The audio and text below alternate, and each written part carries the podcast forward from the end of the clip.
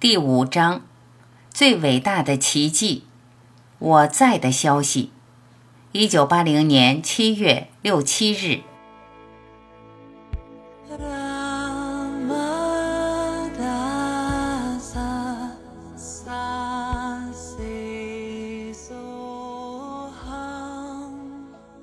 导师，所有的险象皆非实存，所有的危险皆会消退。清除这两者之后，剩下的就是那绝对。那就如同孟买。求道者，您总是在说孟买，我们应当给您推荐另一座城。导师，但我通常会问你这样的问题：孟买会睡觉吗？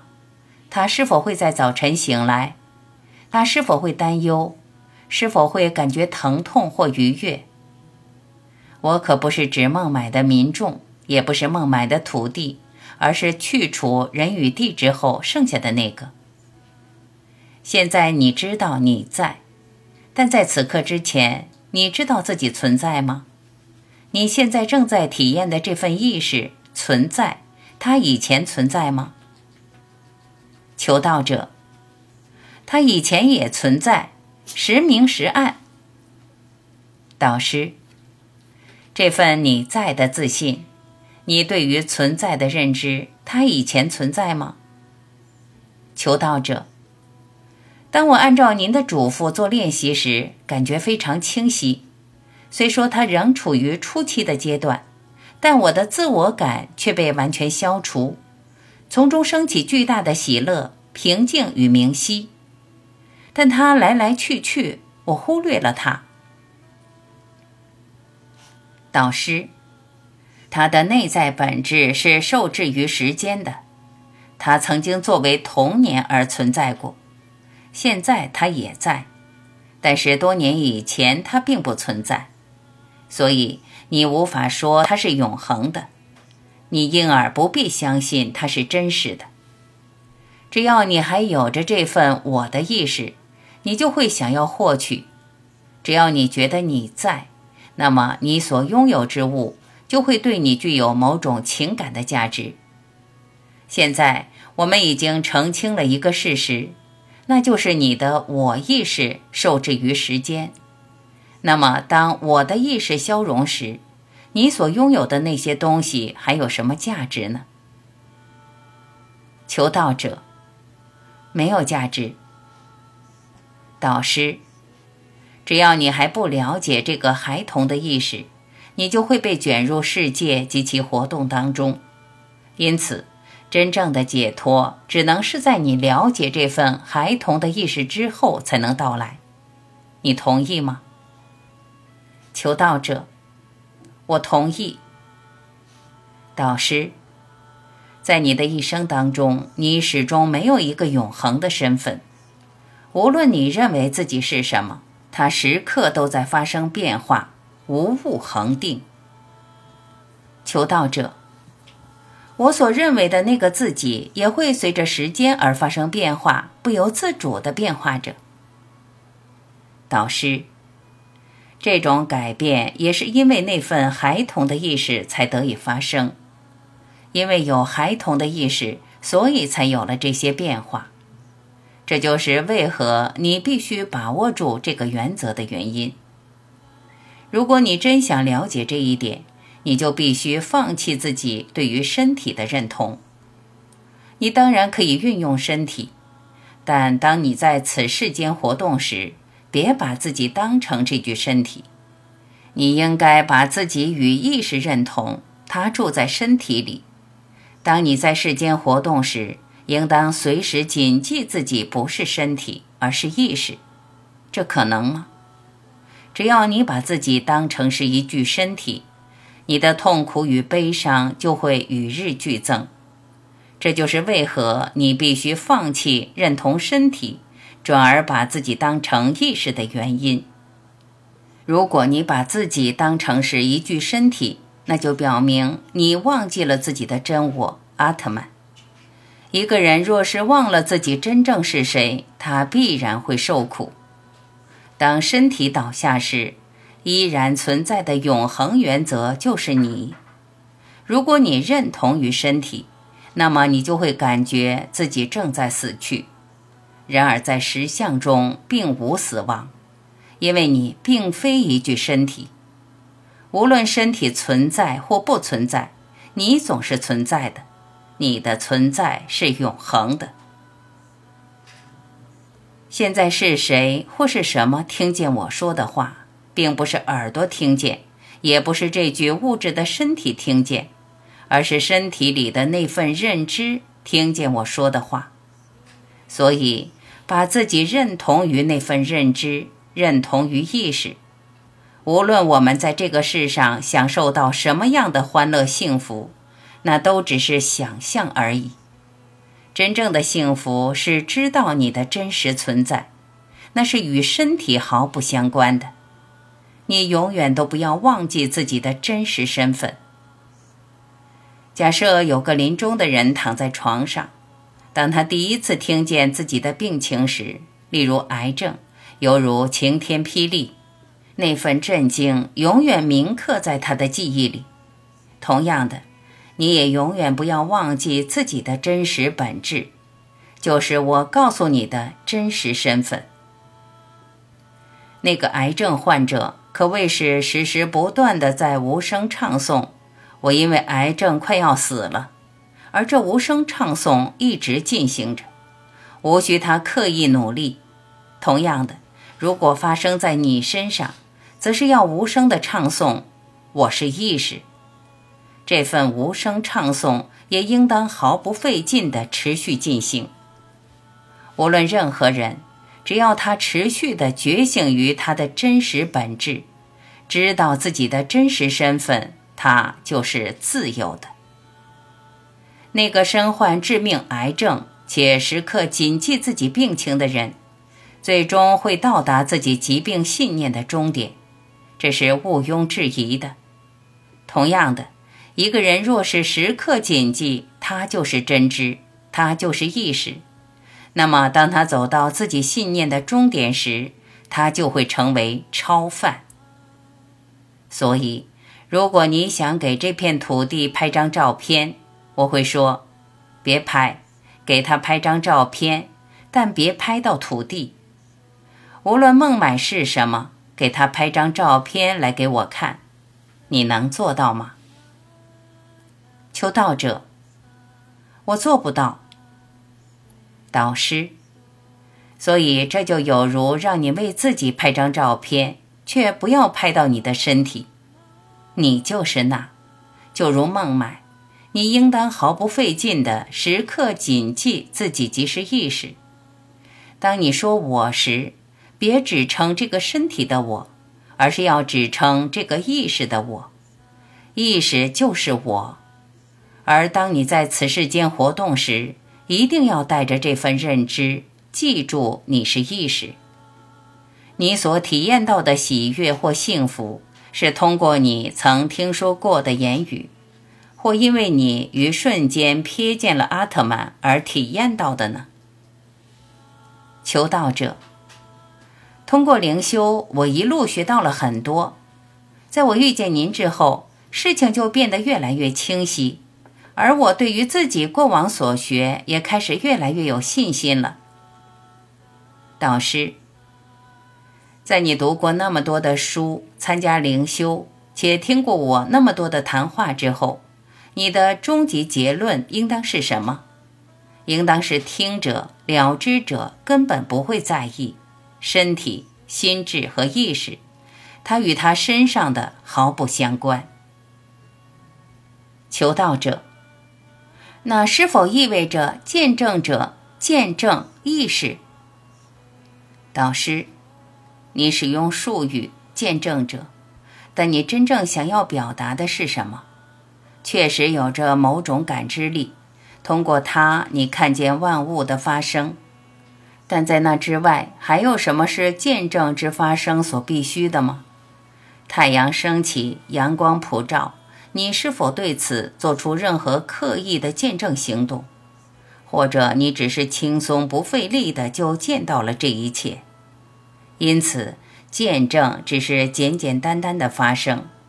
你所谓的那个见证者，其实什么都不需要做，见证纯粹是自行发生的。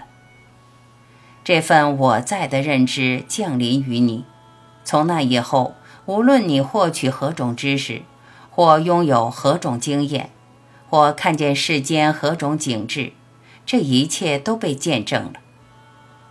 然而，见证之主体与被见证之物是全然分开的。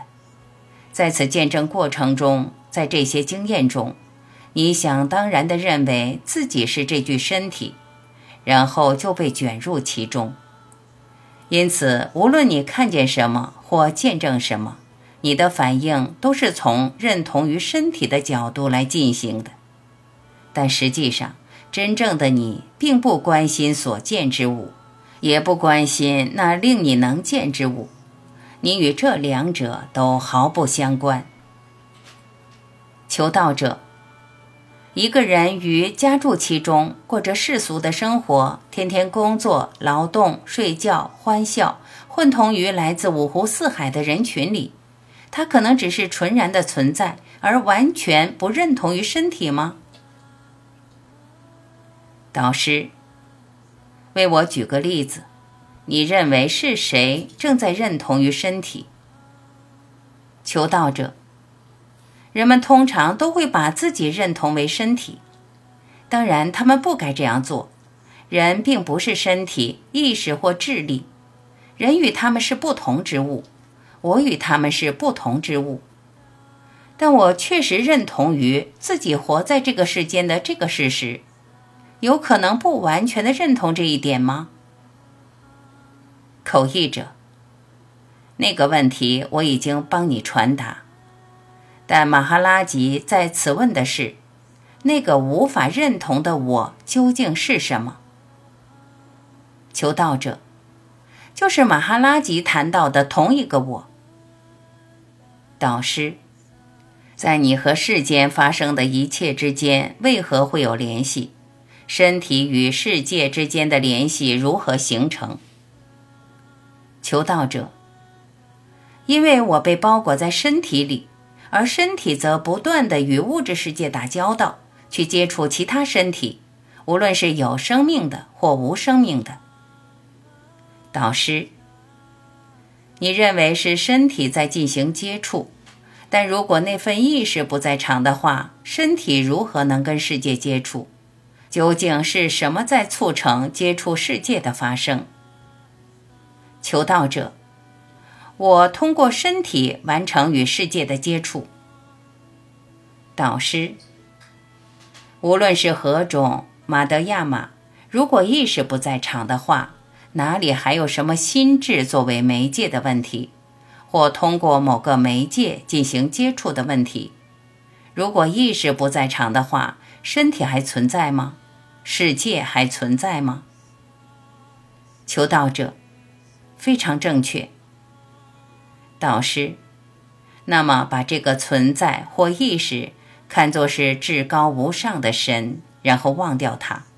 即便如此，你作为这一切的了知者，依然与意识和身体是分离的。求道者，我理解，导师。于是，你理解的那个东西再也不会为你制造不幸了，对吧？求道者，我在通过我的智力来理解的。导师，也就是说，你只能通过自己的智力工具来理解。然而，在你的智力产生之前，存在的是什么呢？求道者，阿特曼。导师，你知道阿特曼，因此知道阿特曼的那个必然存在于阿特曼之先。求道者，那就是智力。导师，阿特曼在智力之前，你理解智力，但阿特曼依然存于智力之前。求道者，我在通过智力来理解阿特曼的，是我的智力告诉我阿特曼的存在。我想要理解真我之智，由智力之智生真我之智。我想要的是真我之智，而非智力之智。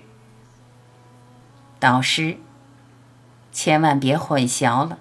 我们必须理解一个简单的事实，也就是任何的体验都只可能发生于在场的意识上，而你跟那个意识是分离的，跟发生的这意识上的经验也是分离的。若非有这份意识的存在，无论你称之为智力、心智或其他，可能有任何事物的存在吗？答案非常明显，那是不可能的。因此，在那份意识当中，我可以看见自己的身体和世界，而且任何的活动或经验的发生，基本上都只可能发生在这份意识的基础上。求道者，所以这份意识具有思考或感觉的能力。导师。某些事情发生在那份意识上，无论是何种活动、念头或体验，都只可能发生在这意识上，而你存于此意识之先，因此你既不是意识，换言之，工具或器械，也不是任何的念头或体验，或任何发生在这工具上的事，你跟这些完全分离。现在专注于那个。求道者，专注于什么？导师，专注于你与这些全部无关的事实。求道者，然后你就是那。我知道，但通常情况下，人们都忘不了自己在身体之中。导师，请记住，身体是由五种元素所构成，它是一个物质身体。我称之为实物身体，在其内有着意识，因此身体才具有感知力，确保各项感官能够正常工作。因为身体当中的感官完全是因为有了意识才能正常工作，但你跟身体和意识是分离的，这是你唯一需要记住的事情。你所拥有的一切就是生命的元气。生命能量，而生命能量的一部分则是阿特曼。除此之外，你还有什么？我总是回到同样的东西上。除此之外，绝无他物。马哈拉吉正在和某女士展开评论。某女士的问题很多，麻烦不断。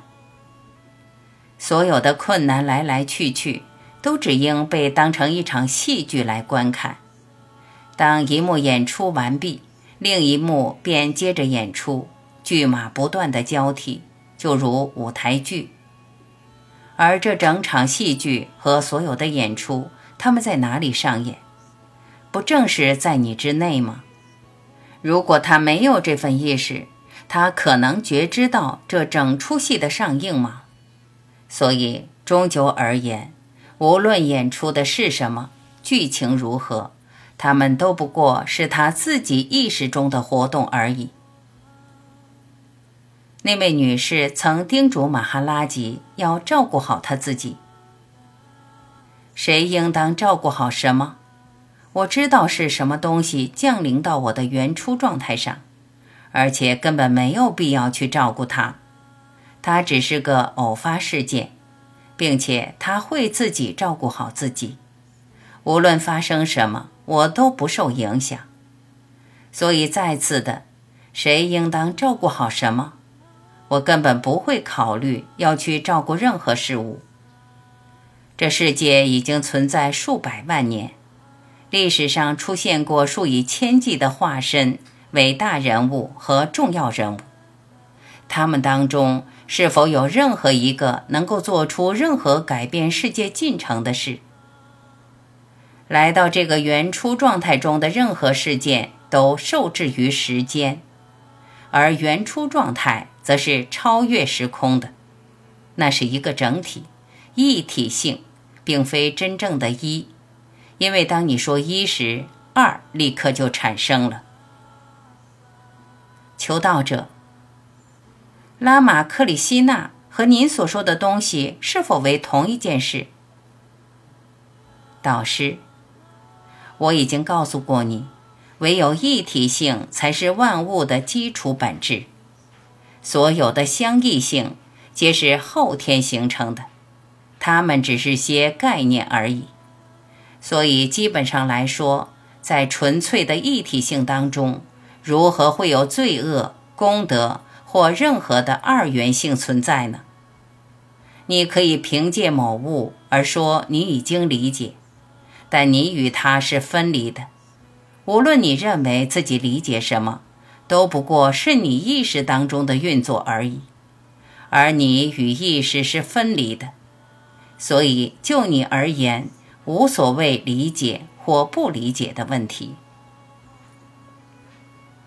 求道者，我们总是认为，只要自己理解某人的教导，就等于说是已然证悟这番教导。然而，我们其实远远未证实到那份教导所描述的境界。我们跟原来的自己本质上并未发生改变，仍在继续承受痛苦。导师，那原初的创造是如何发生的？婴儿的身体是如何被创造出来的？甚至比婴儿的出生更早的怀孕是如何发生的？那个婴儿自己又没有要求出生，那他是如何降临此世的？了解这个，透彻的了解那一小滴东西，它最终形成了一具身体，然后你就会明白整个的奥秘，明白你不是一具身体，这具身体现在占据了一定量的空间，但它在受孕之初时。又占据了多大的空间？在受孕之初时，它是什么？如果你了解这些，就会领悟真我的奥秘。你把自己依附在当前的这具身体上，但却不理解它的根。我们因而认为自己是一具身体，而为了追根溯源，我们需要冥想。什么是冥想？并非这个身体、心智以个体性的身份在冥想，而是这份我在的认知意识本身专注于自身进行冥想，然后这份意识就会显露出它自身的起源。我们的认同感发生在何物上？我们把自己认同为当前的这具身体。但这具身体了解它的本源吗？如果你领悟身体的暂存性，你就不会再如此自豪于当前的这具身体了。马哈拉吉现在开始谈他自己：“我的身体已太衰老，我的任务也已圆满完成。现在你们来了，这很好，但是我的任务已经完成。”我的灵魂已经准备好要离开这具身体，我很高兴，我拍手。他开始鼓掌。我发自内心的热烈庆祝自己即将离世而去。我已不再受任何的人事物或执着于使命，也不会被他们牵绊。遗忘那崇高的、最至高无上的遗忘。在你尚未完全驱散疑惑之前，是不会到来的。除非所有的疑惑都被连根拔起，否则不会有内心的平静。只要我还把自己认同为这具身体，我就会不停地想要行动，因为没有这些行动帮忙，我无法维系那个纯粹的我，我甚至都无法忍受它。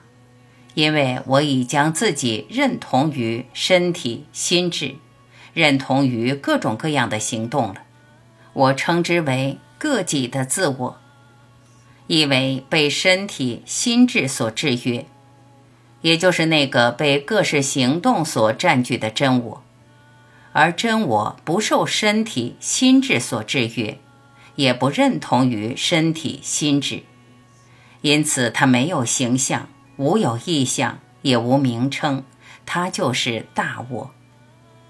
个体的自我一直被你的大我默默地见证着，而只有后者才是你的真我。